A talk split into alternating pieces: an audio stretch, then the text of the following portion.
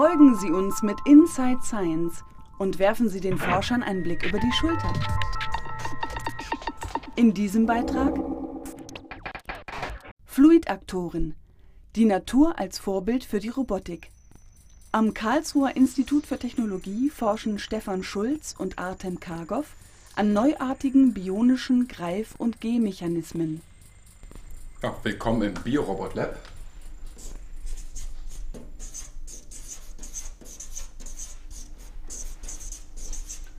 Wir beschäftigen uns mit der Entwicklung bionischer Antriebe. Und äh, das Wichtigste für unser, unsere Antriebe ist, dass sie extrem klein, kompakt und leichtgewichtig sein sollen, um sie in der Medizintechnik zu benutzen, zum Beispiel Untersuchungen im Körper, moderne Koleskope zu entwickeln oder Entwicklung von Handprothesen oder eben Roboterhände für den humanoiden Roboter. Und wir haben uns in der Natur umgeschaut, wo es dort kleine Antriebe gibt und sind dabei auf das Spinnenbein gestoßen.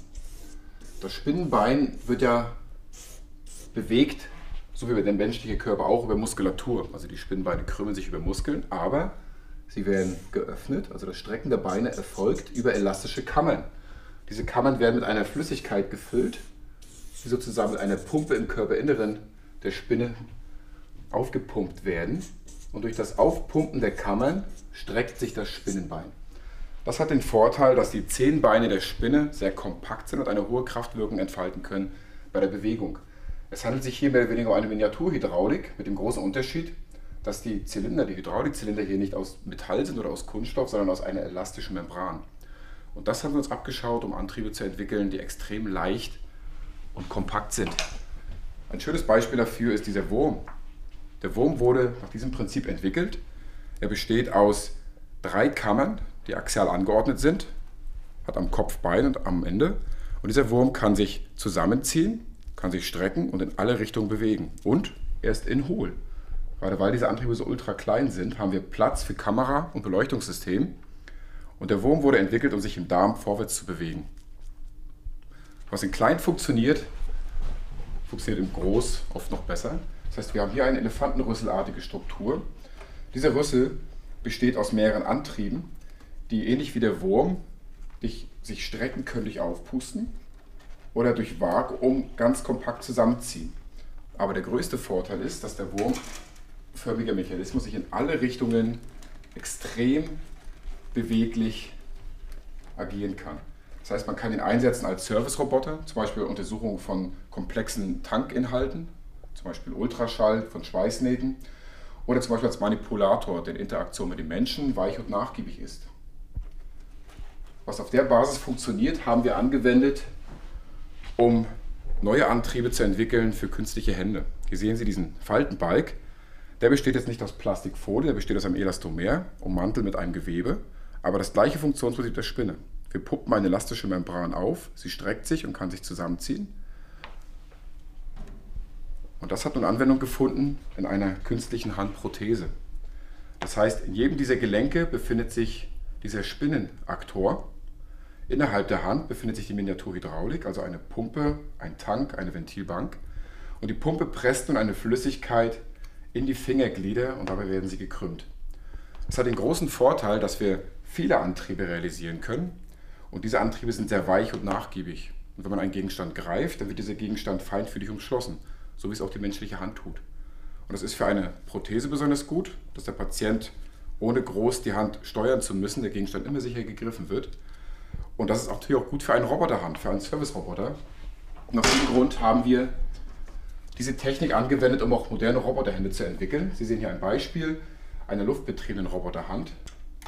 Sie sehen einen zweiten Vorteil. Diese Hand ist extrem schnell. Und sie ist nicht nur schnell, sie ist auch sehr weich und nachgiebig und kann Gegenstände ähnlich wie der menschlichen Hand fein umschließen. Diese Hand haben wir weiterentwickelt für einen Service-Roboter. Wir haben in den Handinnenraum haben wir die Ventile und die Steuerungselektronik untergebracht. Und das neueste Exemplar wird Ihnen nun mein Kollege Herr Caro vorstellen. Ja, also das ist die neue Hand, so sieht sie aus, die wir für den AMA gebaut haben. Und der AMA 4 kriegt zwei solche Hände. Und jede Hand besteht aus vielen mechanischen und elektronischen Komponenten und stellt somit einen eigenständigen Roboter dar. Das bedeutet, dass die Hand Steuersignale vom Roboter automatisch in die Fingerbewegungen umsetzen kann zum Beispiel die Hand kriegt das Signal Flasche zugreifen und sie steuert automatisch das Zugreifen. Sie fragen jetzt bestimmt, wie man solche Hände konstruieren kann. Unsere Hand ist nicht das einzige Beispiel dafür. Es gibt auch andere Hände und die Entwickler haben sich dabei orientiert auf eine konkrete Anwendung. Das heißt, die wussten schon vorher im Voraus, welche Anforderungen an die Hand gestellt werden. Allerdings die Anpassung solcher Hände an weitere Anwendungen ist eher schwierig. Dafür braucht man komplettes Redesign, ganz neue Aktoren. Das heißt, man muss die Hand im Grunde genommen vom Null an, vom Neu konstruieren.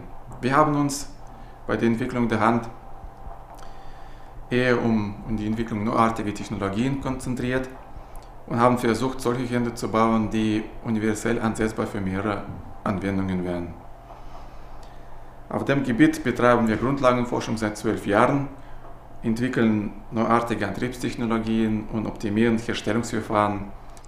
Zum Beispiel bei diesen Aktoren haben wir spezielle Gummimischungen mit Beimischen von Nanopartikeln verwendet und die Aktorenstruktur mit Gewebeverstärkung versehen und somit haben wir die Lebensdauer von solchen Antrieben auf 250.000 Zyklen erhöht.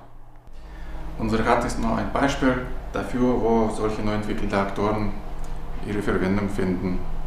Die sind klein genug, um direkt in die Fingergelenke integriert zu werden und die sind leistungsfähig genug, um der Hand ausreichend Greifkraft zu vermitteln. Alle Komponenten der Hand, sowohl mechanische als auch elektronische, lassen sich serienmäßig herstellen und stellen somit ein Baukastensystem dar, dessen Komponenten entweder einzeln oder alle zusammen eine solide Grundlage für die Entwicklung weiterer Technologien schaffen. Hier haben wir eine künstliche Wirbelsäule realisiert. Sie funktioniert ähnlich wie der zuvor gezeigte Elefantenrüssel, nach dem Prinzip fluidische Elemente aufzupumpen und dadurch eine Bewegung zu erreichen. Wir haben hier die Lendenwirbelsäule nachgebildet und dahinter steckt der Grundgedanke, einen Roboter zu bauen, der ähnlich wie beim Menschen sich bewegt, nur aus der Hüfte und aus der Wirbelsäule heraus. Das Ganze haben wir uns beim Behindertensport abgeguckt, dass es beidseitig amputierte Menschen gibt, die trotzdem laufen können, auch sprinten können und ein relativ normales Gangbild erreichen, indem sie nur ihre Hüfte bewegen und die Wirbelsäule natürlich balanciert. Das Ganze setzen wir jetzt ein, indem wir diese Fluidantriebe in der Hüfte verwenden passive Knieprothesen besitzen und auch passive Fußprothesen einsetzen. Oben natürlich die Wirbelsäule. Und dass das Ganze schon recht gut funktioniert, sehen wir hier auf dem Laufband. Man sieht, dass die Beine sehr schön abrollen und die Antriebe oben aktiv das Bein heben und senken können.